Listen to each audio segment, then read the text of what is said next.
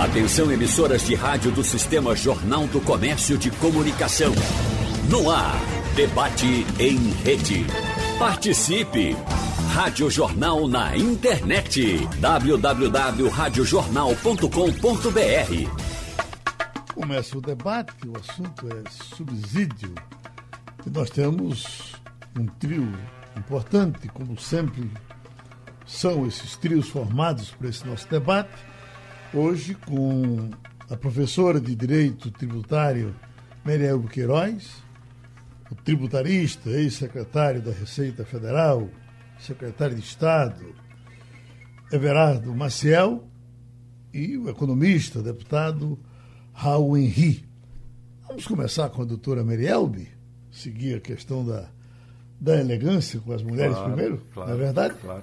Doutora Merielbe, onde está nesse momento? Está no Recife? Estou em Recife, sim, Geraldo. Prazer falar com você. Bom dia aos ouvintes. Meu querido mestre Everardo Maciel, deputado Raul Henri. E estamos aqui para mais uma discussão tributária. Né? Doutora Merielbe, ah, o, o- tem- houve sempre altos e baixos com relação aos conceitos do, do, do subsídio. Teve um tempo que se dizia, olha, isso é um, um abuso, ah, ah, não, pode se dar dinheiro às empresas do jeito que se dá. Nós tivemos alguns exemplos, só para a gente, já, se falou disso mais de uma vez, de que a, a FOR ia originalmente para o Rio Grande do Sul, o governador Olívio Dutra, isso não é possível, a gente vai subsidiar a ponto dessa empresa ser quase uma empresa do governo, sem ser do governo, a CEMI diz, traz para cá. E a FOR passou a fazer o maior sucesso, dá muitos empregos, está saindo agora e deixando muita saudade para o pessoal da Bahia. Enfim, aí eu começava lhe perguntando, o subsídio é defensável? Com certeza, Geraldo. Eu, particularmente, defendo incentivos fiscais, principalmente para a área de Norte e Nordeste, que é uma área que não tem eh, industrialização, que as empresas normalmente não querem vir, precisa que se dê um atrativo, tá? senão elas não irão. E esse atrativo gera emprego, gera renda. Contudo, quando se deixa de pagar o tributo, é, por outro lado, o Estado deixa de arrecadar. Então, o que precisa se fazer é uma concessão consciente, ou seja, saber para que tipo de empresa você está dando, por que você está dando e haver um controle para ver se está sendo executado. né? Essa questão de falar que tem guerra fiscal, o Everardo até fala isso, é, fala bastante sobre a, a- a- guerra fiscal. Veja, não existe, existe concorrência, ou seja, os estados concorrem.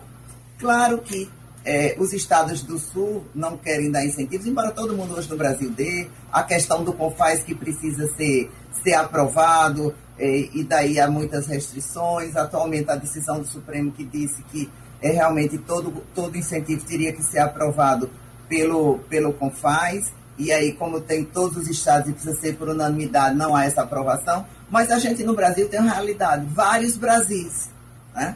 vários Brasis, Brasis mais desenvolvidos, menos desenvolvidos, e aí eu digo o seguinte, qual empresa vai lá para a região Amazonas, lá com toda a distância, dificuldade de logística, de infraestrutura, se ele não tiver um diferencial que, com, com, que dê uma competitividade para ele trazer esse produto industrializado para o resto do Brasil e competir com o que são é, é, é, feitos em São Paulo, em Minas, etc. Então, particularmente, eu sou a favor de incentivos fiscais, de benefícios, de subsídios, conscientes, é, sabendo para que tipo de empresa está dando, não é dar de qualquer jeito, a empresa quer se instalar. O que é que ela vai dar de retorno, o que é, qual o comprometimento dela, e haver um controle se está sendo cumprido isso. Então, trazendo, já que a senhora citou doutor Everardo Marcel, vamos logo trazê-lo para a nossa conversa. Prazer em recebê-lo aqui novamente. E já que a doutora Merelbe falou no, no Amazonas, doutor Everardo, sempre aquela região foi privilegiada nessa coisa de incentivos fiscais. Todas as discussões no Congresso, não, não podemos esquecer os incentivos para Amazonas, etc. E a gente, na, na, na prática, não nota eh, a- a- a- o progresso da região, mesmo com esses incentivos. Por quê? Bom, primeiramente, cumprimentando você, Geraldo, cumprimentando também o deputado Raul Henrique, a minha amiga tributarista Mary Elbit e todos os seus ouvintes, é, no Brasil nós fazemos uma confusão muito grande com palavras. Então, é, palavra que está todo dia agora nos jornais, nós temos que eliminar as renúncias. Veja bem, a palavra renúncia implica na possibilidade de renunciar ou não renunciar. O que é obrigatório é irrenunciável. Então, a Constituição diz que devem existir incentivos fiscais para a Zona Franca de Manaus. Isto não é uma renúncia, isto é obrigatório.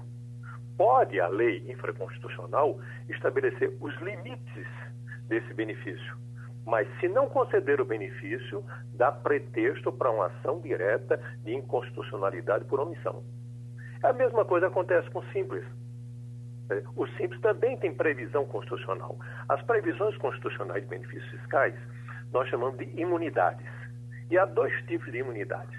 Imunidades que são irrestritas, como, por exemplo, a desoneração do ICMS nas exportações, e há imunidades que são restringíveis na legislação, como, por exemplo, o tratamento privilegiado e diferenciado para micro e pequenas empresas, o tratamento tributário da Zona Franca de Manaus, e a Constituição também estabelece como um seus objetivos a correção das desigualdades regionais de renda. A correção da desigualdade é um dos objetivos do Estado brasileiro e diz também que um dos instrumentos para essa correção são os incentivos. Então, os incentivos são indispensáveis para isso. Uma outra questão: competição fiscal é distinto de guerra fiscal. Competição fiscal existe no mundo inteiro, desde que existe imposto. Você veja bem, incentivos fiscais, competição fiscal, incentivos fiscais, por exemplo, no estado de Delaware, que é o estado do novo presidente Joe Biden dos Estados Unidos. Existe lá, existe Portugal, na Itália, na França, no Reino Unido, na China, na Argentina, na Bolívia, em todos os lugares existem. Sempre existiu. Qual a diferença entre a competição fiscal lícita e a guerra fiscal? É que a guerra fiscal é contra a lei. A competição fiscal é aquilo que está previsto em lei.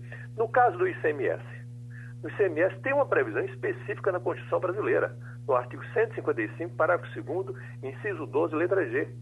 Diz que os incentivos fiscais é, é, serão, do ICMS serão disciplinados em lei complementar. O que é que é a guerra fiscal? Por uma razão simples. Primeiro, porque essa lei nunca existiu. Nós estamos regulando por uma lei de 1975 que é inaplicável, porque não tem sanção. E segundo, porque a União deixou de fazer a coordenação nacional do ICMS no bojo da reforma a forma administrativa do governo Collor, quando extinguiu a Secretaria de Economia e Finanças. Portanto, existe por isso, falta lei. Quer dizer, há uma mora legislativa. Incentivo fiscal tem que existir. Não há outra maneira de fazer correção de desigualdades regionais de renda. Inclusive, a Organização Mundial do Comércio estabelece que isso não é uma hipótese de subsídio, é uma hipótese admitida de correção de desigualdades. Portanto, será que não é. Agora vamos, Zona Franca de Manaus, você falou. Supondo que não tivesse Zona Franca de Manaus, essas pessoas estariam onde? Na periferia das grandes cidades, especialmente do sul e sudeste, e destruindo a floresta amazônica. Existem 80 mil empregos na Zona Franca de Manaus. Extinguir Zona Franca de Manaus, quer dizer, torna a situação pior do que a que está hoje. Muito pior do que a que está hoje. Então, afora, também dizer, como eu mencionei, que isto é uma obrigação estabelecida, instituída pela Constituição Federal. Doutor Verardo, essa, essa queda que o governo tem pelas montadoras, a, tem uma manchete aqui que diz: incentivos da União a montadoras somam 69 bilhões de reais de 2000 a 2021. Há algum exagero aqui? De, de, está se favorecendo demais as montadoras de automóveis? É um completo exagero. Você veja bem, a Ford iria se estabelecer em Salvador e em Fortaleza se não tivesse incentivos fiscais. Esses são incentivos regionais. A Jeep em Pernambuco, em Goiânia, estaria estabelecida se não tivesse incentivos fiscais? Nunca. Quer dizer, aí aparece um projeto de reforma tributária que diz, não, os incentivos fiscais não mais existirão. Fecha as fábricas todas. Mas serão concedidas por orçamento. Ora, isso é uma maneira até rudimentar de dizer que não dá incentivo fiscal. É uma visão, de um lado, concentracionista, pensando na concentração regional da atividade econômica no Sul e Sudeste, e unitarista, portanto, porque imobiliza a capacidade de os estados e os municípios praticarem uma política fiscal. Então, o, o, o, a existência de, de benefícios, chamados benefícios fiscais, é para modernização. Vou dar um exemplo disso. O Brasil dá, tinha duas, duas alíquotas de IPI, uma para os mais alta, para os carros que tivessem, que fizessem uso apenas da gasolina, e uma mais baixa para os carros que fizessem uso do etanol. Bom, quando eu estava na frente da Secretaria da Receita Federal, resolvi dizer que os carros híbridos, isto é, que utilizassem etanol e gasolina, teriam o mesmo tratamento dos carros que eram que, movidos a etanol.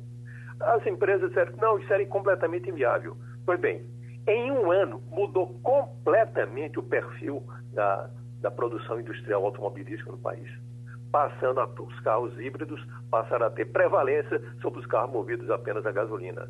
Portanto, esse, esse é o que se chama, uh, em inglês chama-se nudge, como dizia o prêmio Nobel de Economia, Richard Teller. É um empurrãozinho que dá para você mudar o curso. O que é que você tem que fazer agora? Dizer o seguinte, o carro com movido a eletricidade tem que ter uma alíquota diferenciada em relação aos outros carros na direção da economia de baixo carbono tributação tem que ser resiliente, tem que ser adaptativa, tem que ser instrumento para exercício de política econômica.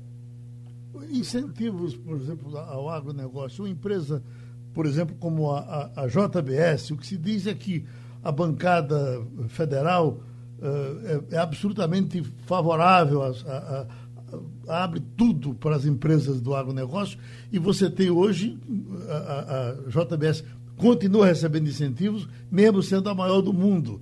Tem alguma injustiça aí? Não, eu não, eu desconheço os incentivos de JBS, então, portanto, não me sentiria à vontade para fazer um comentário específico. Mas quero dizer o seguinte: o agronegócio é que está sustentando o país. Uhum.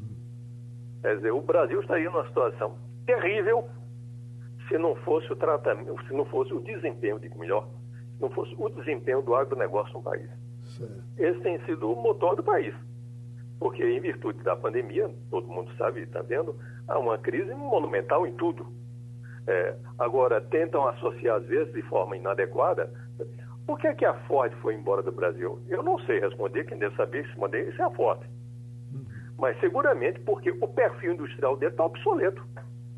Eu estava lendo hoje pela manhã, na, em The Economist, a revista inglesa, talvez a mais importante revista do mundo inteiro, fazendo menção que no dia 13 de janeiro passado, a Honda fechou sua fábrica na Inglaterra justamente pela inexistência uh, de semicondutores para a produção de chips, porque estão fazendo agora carros com altíssima tecnologia. Então é preciso compreender que o mundo está mudando muito rapidamente. Veja o exemplo da Kodak. Kodak, quando era na minha adolescência, era sinônimo de máquina de fotografar. Hoje não existe mais, porque ela fez uma aposta errada. Sumiu. Porque hoje não tem mais um filme. É, veja Xerox, apostou errado, perdeu. Quer dizer, há uma revolução tecnológica que implica necessariamente em mudança dos perfis econômicos no mundo inteiro. Uhum. Quando a gente tinha a confirmação. Geraldo, oi, oi doutora.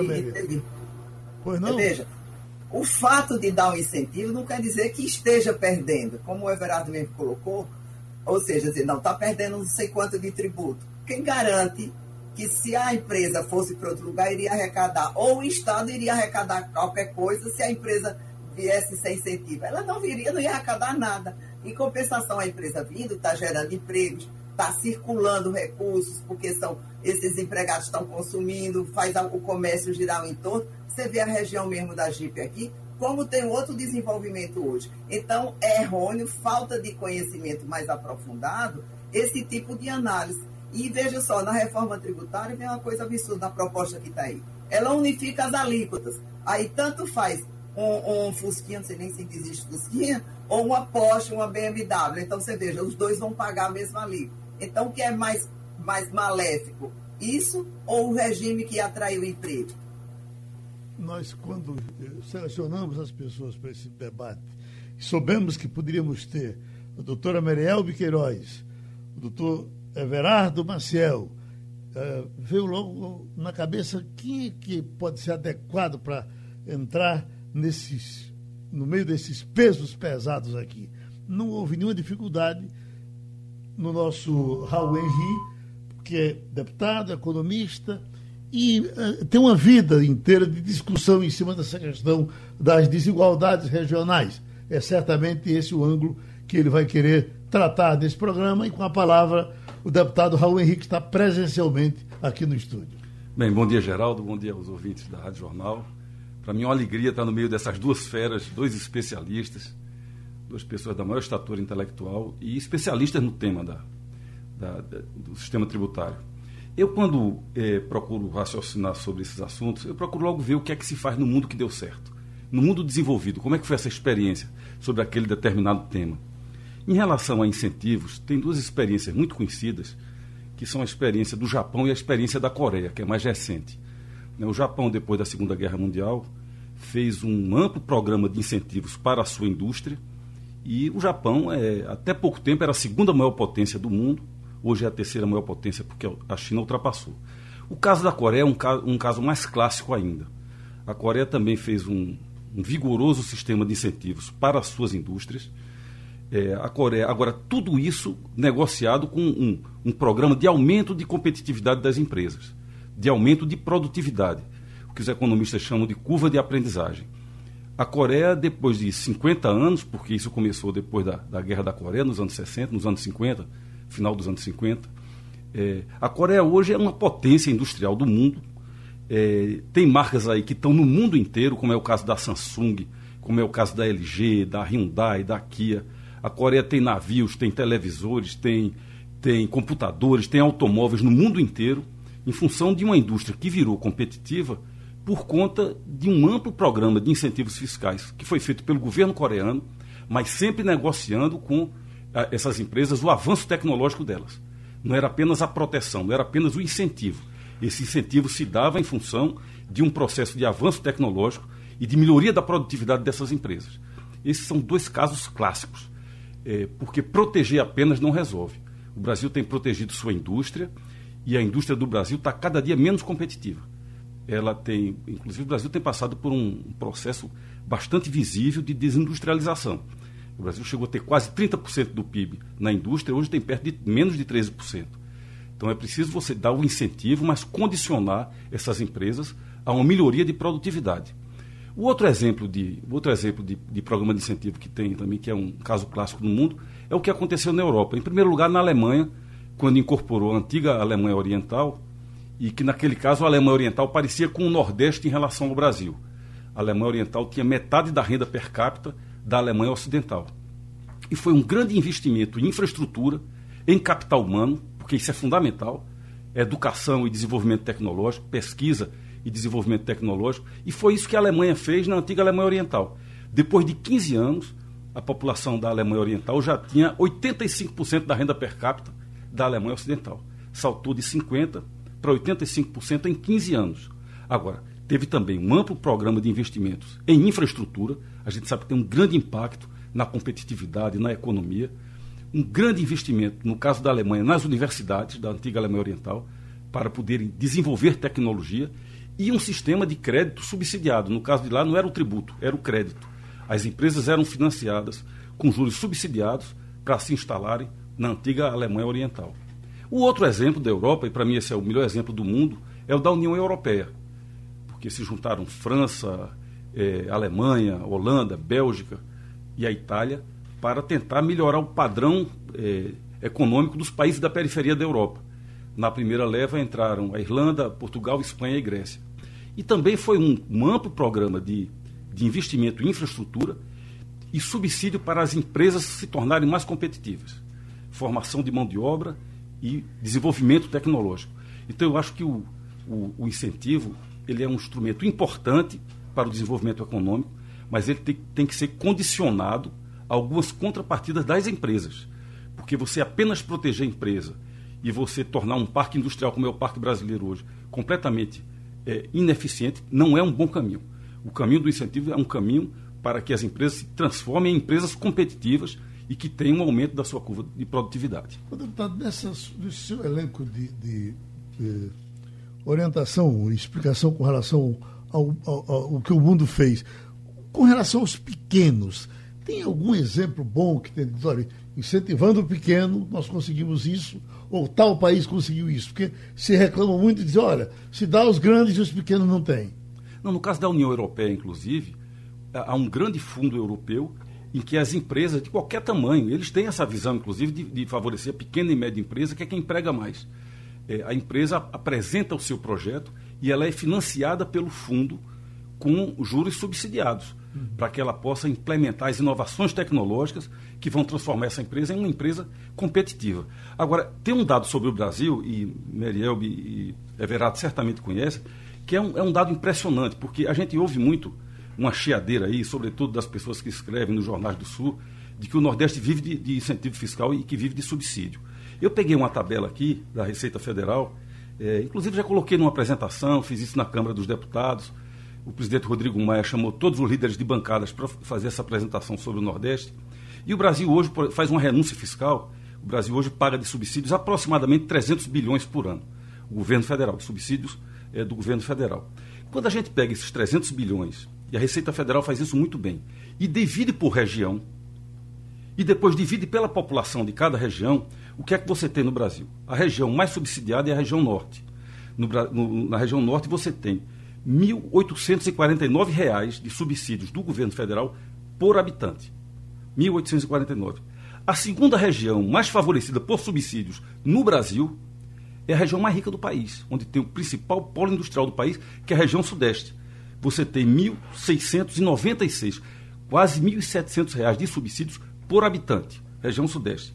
Terceira região mais privilegiada do Brasil, região sul, que também tem um polo industrial importante, sobretudo no Paraná e no Rio Grande do Sul. R$ 1.581 por habitante na região sul. Depois vem a região centro-oeste, que é uma região hoje muito forte no agronegócio também, uma região rica. Tem o maior PIB per capita do Brasil, inclusive a região sudeste hoje. Ultrapassou a região a região centro-oeste, perdão, ultrapassou a região sudeste. R$ 1.318 por habitante. Aí vem o Nordeste, 576 reais. Então essa grita de que a elite nordestina, que os empresários nordestinos vivem atrás de sugar nas tetas do governo federal, isso é uma grande falácia. As regiões que mais eh, se aproveitam de subsídios no Brasil, com exceção da região norte, que tem a Zona Franca, e é um caso à parte para ser discutido, são as regiões mais ricas do país a região sudeste, a região sul e a região centro-oeste. Doutora Merielbi, é, essa escala que, apresentada há pouco pelo deputado Raul Henri, mostrando o Nordeste lá embaixo em relação a centros mais, é, é, mais ricos, de quem é a culpa? A culpa é dele, que é deputado federal? Veja, é, o que a gente tem que analisar, Geraldo, que na realidade é a política de desenvolvimento do país. A gente não tem um plano de desenvolvimento. Em um determinado momento, lá atrás, é, houve uma opção por investir na questão de indústria no sul. Então, foi se concentrando, e aí, quanto mais indústria, mais infraestrutura, mais é, é, é outros negócios de, de venda de, de, de produtos para a indústria, e aí cresce lá. E aqui não. Então, o que o Brasil precisa, ao invés de se pensar numa reforma tributária hoje, é pensar no Brasil como um todo. Não adianta fazer uma reforma para beneficiar Sul e deixar Norte e Nordeste, porque eles se tornam peso. Quando poderiam ser regiões que, bem utilizadas e desenvolvidas, poderiam incrementar a economia do país como um todo. Veja, nós temos aqui a vocação turística, não é explorada. Você veja que a gente tem é, serviços hoteleiros ruins, é, taxistas e com todo respeito a eles, mas não há um investimento neles para que eles possam é, desenvolver esse turismo de forma adequada para atrair um turista é, de dinheiro. Então, o turista estrangeiro que vem para cá é um, um, um, turista que gasta pouco, e aí gasta pouco com isso, não tem renda na região.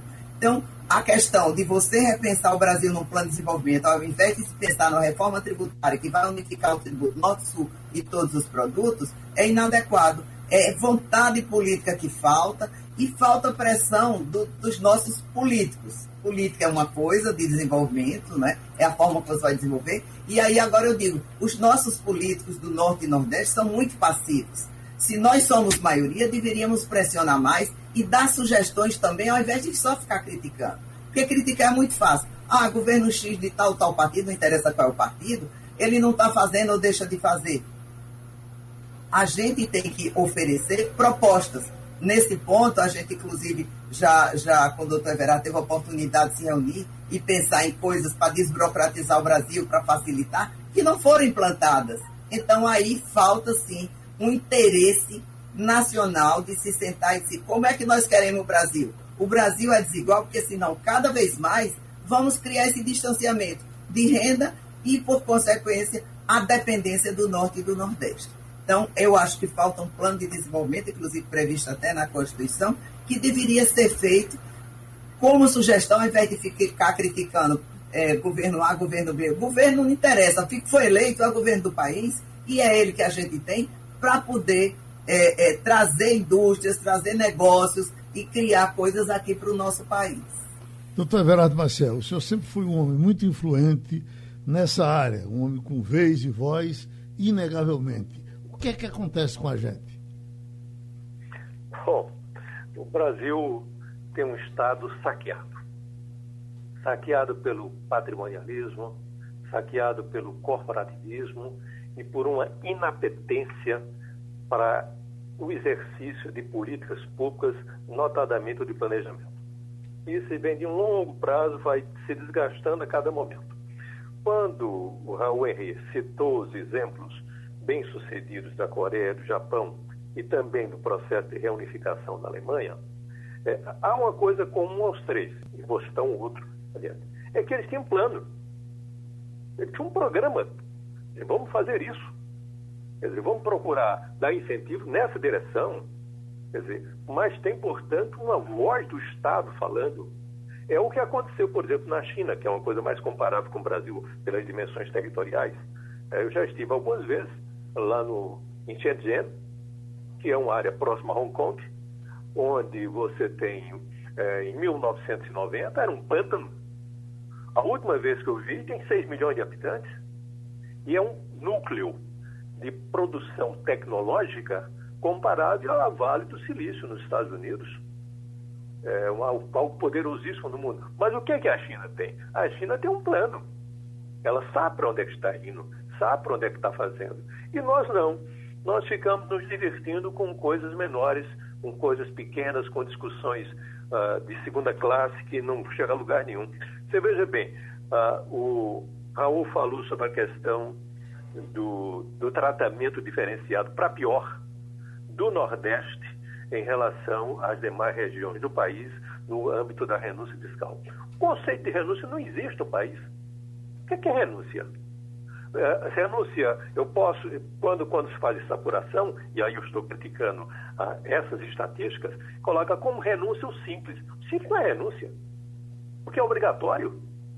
A Zona Franca de Manaus não é renúncia, porque é obrigatória. Ou então, vamos colocar também a isenção do imposto de renda das pessoas físicas como renúncia? Ou então, vamos colocar também a isenção, a desoneração, perdoe, das exportações do ICMS do IPI como renúncia? Não, não se põe.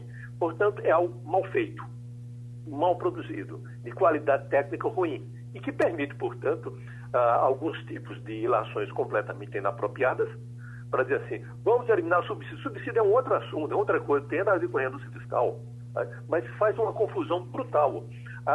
O tratamento dessas questões, inclusive no plano orçamentário, a nossa legislação é completamente caduca. Nós estamos com a legislação de 1964, a Lei 4320. Nada mais foi feito mais adiante, a não ser coisas minúsculas, sem nenhuma importância. Nós temos uma enorme mora legislativa leis que não existem no Brasil com previsão constitucional. A lei de incentivo fiscal do ICMS, onde é que está? Onde é que está a lei do federalismo cooperativo? Onde é que está? Previsto no artigo 23, parágrafo 1 da Constituição. Onde é que está a lei para dirimir os conflitos federativos em matéria tributária com previsão constitucional? Não existe. Então, nada disso existe. E, e ao contrário, nós caminhamos sem uma direção. É, me faz lembrar, me permito usar uma imagem, aquela imagem de Alice no País das Maravilhas, quando ela se encontra numa encruzilhada e pergunta ao gato: qual o caminho que eu devo tomar? E o gato pergunta: para onde você quer ir? Eles não sei, eles tomam qualquer caminho. Então, é assim o Brasil. Falta assim, é uma improvisação em cima de outra. Uma mudança disruptivas em cima de outra. Mas sem uma noção de Estado, sem uma noção de planejamento estatal, na expectativa de que essa coisa misteriosíssima, mas que eu conheço bem, chamada mercado, resolva o assunto. Não resolverá nada. Então, falta uma política de Estado no país. Doutor Verardo, o, o, deputado Raul Henri fez uma citação à, à, à indústria brasileira, que reconhecidamente tem se falado em incentivos dados à, à indústria brasileira sem a resposta dela. Uh, onde é que está o erro? O erro está no tipo de incentivo. Por exemplo, quando nós dissemos que o IPI é, dos carros híbridos, com combustão híbrida, teria o mesmo tratamento tributário do carro a álcool. Você mudou. Fez uma mudança. É, nós poderíamos, por exemplo, na direção da economia de baixo carbono, dar um tratamento diferenciado no IPI, mas precisa ter IPI para isso, precisa ter instrumentos para dar curso a essas, essas ideias, ou os produtos que tivessem baixo impacto ambiental. Fazer uma lista verde de produtos. Isto é uma política. Está caminhando numa direção. Eu tenho, por exemplo, eu, quando estava discutindo com algumas pessoas que têm falado muito dessa de reforma tributária, eu falo sobre a ideia, eu não sei nem a que altura como é que está isso, da ideia de implantação de uma usina de produção de energia solar em São José do Belmonte, aí em Pernambuco. Como é que isso é viável? Só é viável com incentivos. Tem que ter incentivo. Incentivo dado para isso é muito bom. Está caminhando numa direção para onde caminha o mundo, que é a economia de baixo carbono. Quer dizer, é, é, São José do Belmonte, é, seguramente não existe nenhum, com todo respeito aos, a, população de lá, não existe nenhum lobby da população São José do Belmonte para que uma empresa espanhola decida pela instalação de uma usina de produção de energia solar em São José do Belmonte. A escolha foi técnica. Essa escolha certamente foi feita por um algoritmo é, que elegeu este local como o local mais adequado, mais propício para que isso funcionasse. E, e, é assim que funciona. E faz muito bem. O deputado Arrumaí, então, pois não. Pois não. Então, só, só para concluir, para dizer o seguinte: é, a, a, existem dois objetivos conflitantes em política tributária: o de eficiência e o de equidade. Tem que combinar na forma certa. Temos que investir no sentido de conferir eficiência às indústrias, eficiência à atividade econômica, como aconteceu com o agronegócio, sim, mas temos também que ter equidade, porque nós somos um país continental e nem todas as regiões do país tem a mesma potencialidade e a capacidade, portanto, de, investimento uh, igual para o país. Portanto, tem que estabelecer alguns elementos de equidade que dê preferência de umas regiões em relação às outras, visando corrigir as desigualdades regionais de renda. Com a chegada desse governo que está aí, o deputado Henrique foi procurado, né? essa é a informação que eu tenho, foi procurado por alguém, não pelo governo, pelo presidente diretamente, mas alguém ligado. Disse, olha, nos apresente alguns projetos para ver se a gente consegue realmente. Esse governo precisa, é, é, ele precisa marcar presença no Nordeste.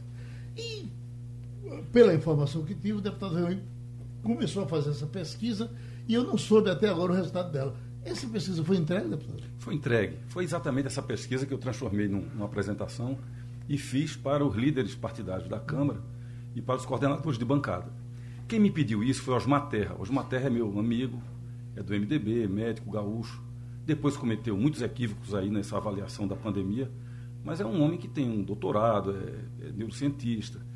E quando o presidente Bolsonaro assumiu e eu assumi a minha cadeira de deputado, ele me convidou para um jantar e me pediu sugestões para o Nordeste. Eu disse: Olha, vocês começaram errando com o Nordeste, chamando o nordestino de Paraíba, tentando depreciar. Isso é mais um erro contra o Nordeste. O Nordeste é uma região que tem 50% da renda per capita do Brasil há 100 anos, que essa realidade não muda, e nenhum país sério do mundo permite que um terço dos seus habitantes vivam numa situação de desigualdade como essa. Está aí o exemplo da Alemanha, está o exemplo da, do que a Alemanha e a França fizeram com a Europa, a exemplo, o exemplo do que a China está fazendo, e Everardo tem bastante conhecimento da China, pelo que eu percebi. A China está integrando a região oeste uma grande obra de, de infraestrutura, porque é a região mais pobre da China. Enfim, qualquer nação séria do mundo procura integrar seu território, criar uma coesão nacional. Os americanos fizeram isso com o Oeste no final do século XIX e com a região Sul no início do século XX. Enfim, toda grande nação do mundo procura integrar seu povo. No Brasil, o Nordeste tem um, quase um terço da população que é a população do Nordeste, que vive com metade da renda do resto do país. Então, nós precisamos ter uma política para o Nordeste.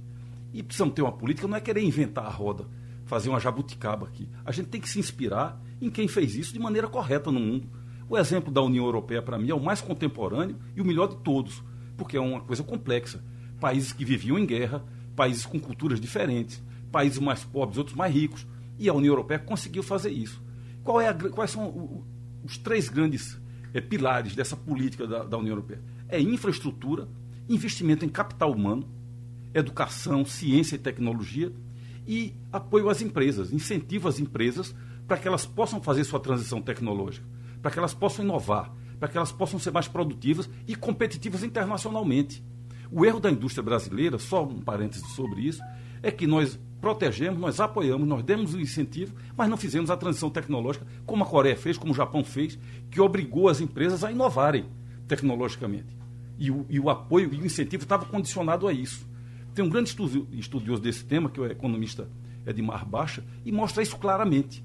Quer dizer, o Brasil protegeu, mas não condicionou a um avanço tecnológico dessas empresas.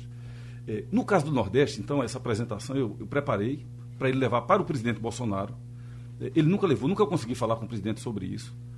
É, mas em Brasília apresentei as bancadas do Nordeste, apresentei a esse conjunto dos líderes partidários do Brasil, mostrando o seguinte: se a gente tirasse, por exemplo, dessa, dessa renúncia fiscal de 300 bilhões, se a gente desse um corte linear de 20%, que são 60 bilhões, isso é perto de 1% do PIB, é, 0,8% do PIB.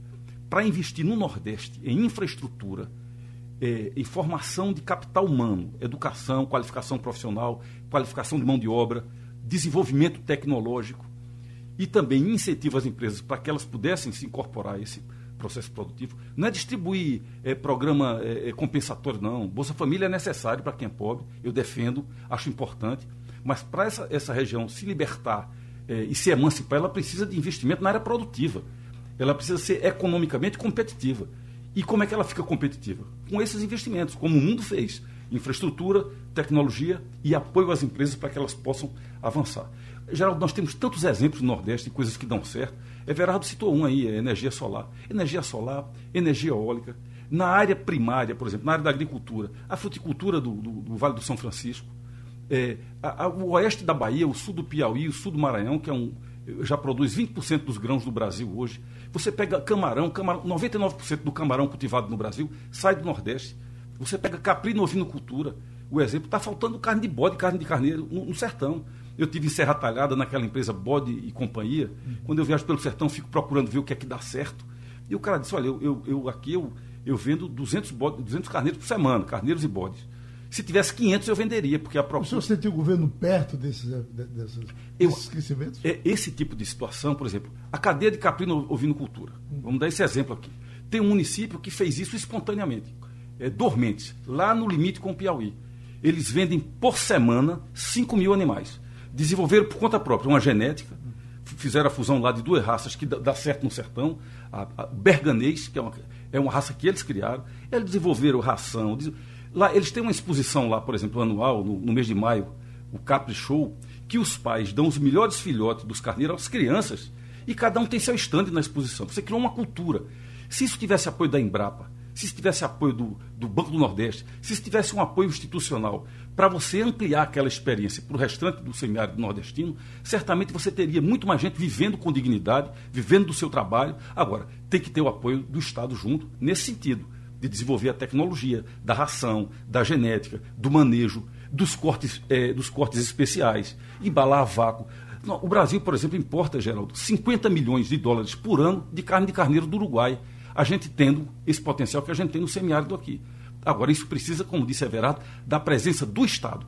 Infraestrutura, mão de obra qualificada e incentivo e apoio às empresas para que elas possam se desenvolver te tecnologicamente. No começo da sua carreira de deputado, o senhor é, é se sentia muito estimulado quando via nessas pesquisas que fazia uh, o sucesso que algum lugar fazia com, no sogro. E, e, nós, eh, nós, temos dificuldade do milho aqui, o senhor disse, olha, é, é, isso aí pode ser a solução. E o tempo foi passando, passando, nós não falamos mais disso. A coisa evoluiu perante o que o senhor via antes. Como é que está essa, essa é, esse produto hoje? Olha, nós tivemos uma, uma bela experiência. Gabriel Maciel, inclusive, participou disso. Alberto Machado, é, que infelizmente nos deixou, que faleceu, é, marido de Edla Soares. Uhum. E fizemos uma grande expansão de sorgo no, no Araripe, que é, são as melhores terras de Pernambuco, estão no Araripe. Né? Só para falar mais uma vez de fruticultura, se você puxar o canal do Sertão para o Araripe, você irriga 130 mil hectares, que são 300 mil empregos, uhum. com agricultura competitiva e com tecnologia que nós dominamos, porque Petrolina já faz isso. Então, é, avançamos para o Araripe com sorgo, chegaram a contratar no Maranhão, alugar quatro máquinas colheitadeiras daquela de, de grãos para colocar no Araripe. Mas depois eu não sei, a gente perdeu a eleição em 2006, Eduardo assumiu, eu não, eu não sei se a, a Secretaria da Agricultura ela, ela continuou com foco nisso. Mas aquela experiência nossa deu certo. Foi uma experiência integrada com a AVIP, porque nós temos também a melhor avicultura é, do Nordeste aqui. Esse é outro exemplo maravilhoso. A AVIP disse que hoje está investindo nisso ainda. É, é outro exemplo maravilhoso que você conhece de perto. São Bento do Una, uma cidade que não tem água, que não chove, que água subterrânea também não existe. Se você for buscar água embaixo do chão, é com sal e com ferro, que é pior do que o sal, porque não dá para tirar o ferro da água. Né? E você tem grandes produtores é, da avicultura do, do, Brasil, lá em, em, São Bento do Una. Temos uh, pouco mais de 10 minutos e queremos ouvir os três, certamente, nesse pedaço. Eh, se fizer pergunta, posso, posso atrapalhar. Deixa eu soltando cada um, doutora Merielbe, depois doutor Everardo, depois doutor Raul Henrique. Doutora Merielbe Queiroz. Geraldo, é interessante o que foi falado aí pelo deputado Raul Henrique, a gente chama a atenção a questão da educação e a questão tecnológica no Brasil. A Coreia desenvolveu a questão de educação, só que não é uma coisa imediata, é uma coisa a médio prazo ou o Brasil passa a investir em educação para preparar esse povo, para preparar a mão de obra, para qualificar, ou então nós vamos permanecer sempre no atraso. Esse, agora, com esse ano de pandemia, você vê que foi perdido o ano escolar. O que é que se pensou para fazer? Aí foi onde, onde aflorou bem, é, afloraram bem as desigualdades. Veja, aulas pela online em gente que não tinha celular, não tinha computador, não tinha Wi-Fi, não tinha nada. Então, o Brasil precisa investir isso Outra coisa, o Brasil precisa pensar com o olho para frente, não para trás. A reforma tributária mesmo que está aí, ela pensa em tributos do passado. Hoje nós temos negócios novos, e aí vem a questão da vocação de, de todos os lugares. Como foi colocado, lugar que não tinha água desenvolve um tipo de, de economia, um, um tipo de atividade. Então, a questão da vocação e a questão do lugar precisa ser visto da região para saber qual a economia adequada que pode se desenvolver ali e gerar recursos, emprego e renda para a região. Então, temos que pensar em novos negócios, energia eólica, energia solar, são coisas novas que têm que ser pensadas e não ficar pensando sempre em cima de modelos passados. Então, é, eu digo, o incentivo fiscal é necessário, olhando exatamente para quê e qual o resultado que ele vai dar e qual o controle que está sendo feito. A empresa precisa se ter qualidade e garantir a tecnologia, porque a FO não, não, não, se, não, não avançou tecnologicamente e por isso faliu. Então, temos que pensar na educação no povo, na qualificação. Veja, Pernambuco, nós temos aqui o polo tecnológico é, muito desenvolvido, o, o, o porto digital. Por que não explorar isso mais e espalhar e criar e haver um incentivo maior? Então, precisamos sim incentivar mais para reduzir essa desigualdade entre regiões. Uma pergunta do Plínio, que estou recebendo aqui pelo Interativo tem a ver com o nosso tema principal que é, está sendo debatido. Ah, ele bota, ele, ele, eu queria passar para o doutor Everardo para ver se ele pode uh, dizer alguma coisa sobre isso. O Plínio diz: o incentivo fiscal no Brasil foi uma praga que praticamente não promoveu o desenvolvimento, só gera atraso tecnológico. O melhor incentivo seria deixar as empresas livres, sem a mínima burocracia do Estado. É, é, funciona assim, doutor? Bom, é, por burocracia, não tem a menor dúvida que nós não damos atenção a esse assunto e temos uma elevada burocracia, inclusive no campo tributário, que precisa ser removida e ninguém trata disso. Isso é um assunto vedado, né? desde a da, da, existência de cadastros múltiplos, desde a absurda existência de certidões negativas e tudo mais. Sim, burocracia, mas precisa mais do que isso. Isso é necessário, mas não é suficiente. É preciso tratar também de incentivos para, por exemplo, Meriel falou sobre o porto digital. Por que não pensar nesse instante em resolver um assunto absurdo, que é a questão de exportação de serviço. Exportação de serviço é matéria de uma controvérsia judicial. E ainda pensa que o serviço só é exportado se o prestador de serviço se deslocar para o exterior, quando nós estamos no mundo digital. Então, pensar, por exemplo, nesse porto digital como uma espécie de zona franca de prestação de serviço. Você pensa alto. Agora, para isso, eu preciso de uma coisa fundamental.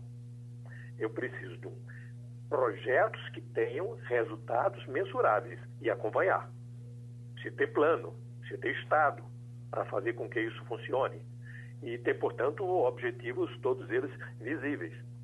E ter também um sistema tributário flexível. Não se pode ter sistema tributário com alíquota única, com proibição de incentivos. Isso é camisa de força. Isso é próprio de manicômios tributários, não de sistema tributário. Ninguém faz isso no mundo, justamente porque é um grande equívoco em relação a isso. Então, respondendo, portanto, Plínio, eu acho que é procedente sua, sua, sua, sua colocação quanto à necessidade de remover o entulho burocrático. Mas é preciso mais do que isso. Portanto, essa é uma condição necessária, mas não é suficiente. É, é, também aparece aqui, deputado Renan Henrique, uma coisa que é comum a gente receber às vezes na internet. Por que, é que vocês não falam das coisas boas que esse governo está fazendo? É, às vezes pegam, pisam uma coisinha, uma estrada que foi feita em tal canto, o ministro foi em, em tal lugar. Eu lhe pergunto, teria alguma coisa palpável que você disse, olha, tem tal coisa que eu acho que está bem encaminhada, ou não? Tem, eu acho, é, eu, como estou vendo que é a última fala, porque o tempo está avançando, eu, eu, vou tentar fazer um breve resumo aqui e, e colocar essa resposta na, na, minha fala. Primeiro, eu acho que a questão central que a gente tem que ter como, como objetivo é o desenvolvimento econômico. É isso que melhora a vida das pessoas, é isso que gera emprego, é isso que gera renda, é isso que dá uma, uma qualidade melhor de vida às pessoas. O resto tem que ser pensado em função do que é que promove o desenvolvimento econômico. Acho que a verdade está corretíssimo, como ele diz. Tem que ter um plano. Claro que tem que ter um plano para o país. Eu acho que a experiência dos outros países do mundo mostra o seguinte: hoje, desenvolvimento econômico passa por investimento em infraestrutura, e a gente conversava aqui no intervalo, por exemplo, sobre o efeito da duplicação da BR-232 em Gravatá e em Caruaru. Então, investimento em infraestrutura é fundamental. Depois, investimento em capital humano, formação de gente, educação, pesquisa científica e desenvolvimento tecnológico.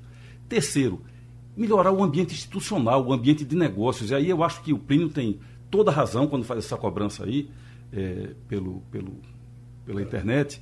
É, o Brasil precisa melhorar seu ambiente de negócio. E aí eu tenho uma visão, me parece, diferente da professora Merielbe e do nosso amigo Everardo. Eu acho que a reforma tributária no Brasil ela é necessária para simplificar o sistema tributário mais complicado do mundo. É, o Banco Mundial, inclusive, faz um relatório aí que mostra que no Brasil uma empresa gasta 1.500 horas para calcular o que deve de imposto. O segundo país é a Bolívia, com mil horas e a média da União Europeia, é, da, do, da OCDE, é 160 horas por ano. Então o Brasil tem que sim melhorar seu ambiente de negócio, dar mais segurança jurídica, desburocratizar o Estado Nacional.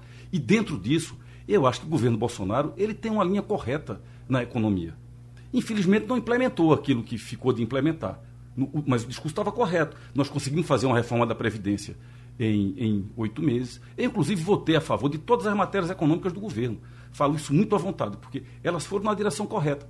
Marco regulatório do gás, o marco regulatório do saneamento, a medida provisória da liberdade econômica, é, a nova lei das PPPs, a nova lei das licitações, a abertura do mercado do Brasil para a aviação comercial para empresas de fora do Brasil. Eu acho que muita coisa foi na linha correta. Agora, faltou avançar na reforma tributária, porque o ministro Paulo Guedes é muito confuso em relação a isso. Ele tem uma ideia fixa em cima da CPMF. E faltou avançar na reforma do Estado porque o presidente Bolsonaro não teve coragem de avançar sobre as corporações do Brasil. Corporações que vivem repletas de privilégio e que ninguém tem coragem de enfrentar no Brasil. Pessoas que ganham muito acima do teto constitucional, que é 39 mil reais, e ninguém faz nada em relação a isso. O que se calcula é que entre 10 e 15 bilhões de reais, o que custa ao país, aquelas pessoas que recebem acima de 39 é, mil reais, que é o teto constitucional. Então o Brasil tem que caminhar nessa direção na direção do investimento, na direção da, da educação e na direção de melhorar o funcionamento do país, de melhorar as instituições e o ambiente de negócio no país. Doutora Merel? Deputado, com licença, é, veja, eu não sou contra a reforma tributária, eu sou contra os projetos que estão aí, porque eles não simplificam. Imagine hoje, ele vai unificar cinco tributos em 10 anos. Por quê? Porque vão ser criados dois, ao invés de cinco, teremos sete durante 10 anos. Então, durante 10 anos, ao invés de cinco tributos, teremos sete. O senhor acha que isso é simplificação? Então, eu sou a favor de uma reforma, é necessário, mas precisamos saber qual o modelo de reforma tributária. Porque esse aí eu acho que está havendo um, um, uma divulgação muito grande de mídia que não está se dizendo exatamente o que é que o conteúdo dele que precisa ser lido. Porque a reforma mesmo só vai terminar em 50 anos, deputado. Então, eu acho que essa proposta, ela não é correta. Precisa ser feita sim. Mas antes o senhor falou bem, precisa de uma reforma do Estado. Por quê? Porque quem paga o Estado é esse dinheiro da arrecadação. Qual o tamanho do Estado que eu quero, com eficiência e qualidade, para que temos uma reforma tributária efetiva. Desculpe, deputado. Doutor Everardo, quer entrar nesse meio de campo? É, pois bem, eu também estou de acordo com o Merielbe e me disponho com muito prazer a fazer um debate com o deputado Raul Henrique sobre essa matéria para mostrar para ele onde é que estão as questões, quais são os verdadeiros problemas. Por exemplo, um dado que ele apresentou é relacionado com essas estatísticas do Doing Business produzidas pelo Banco Mundial estão errados e são falsos.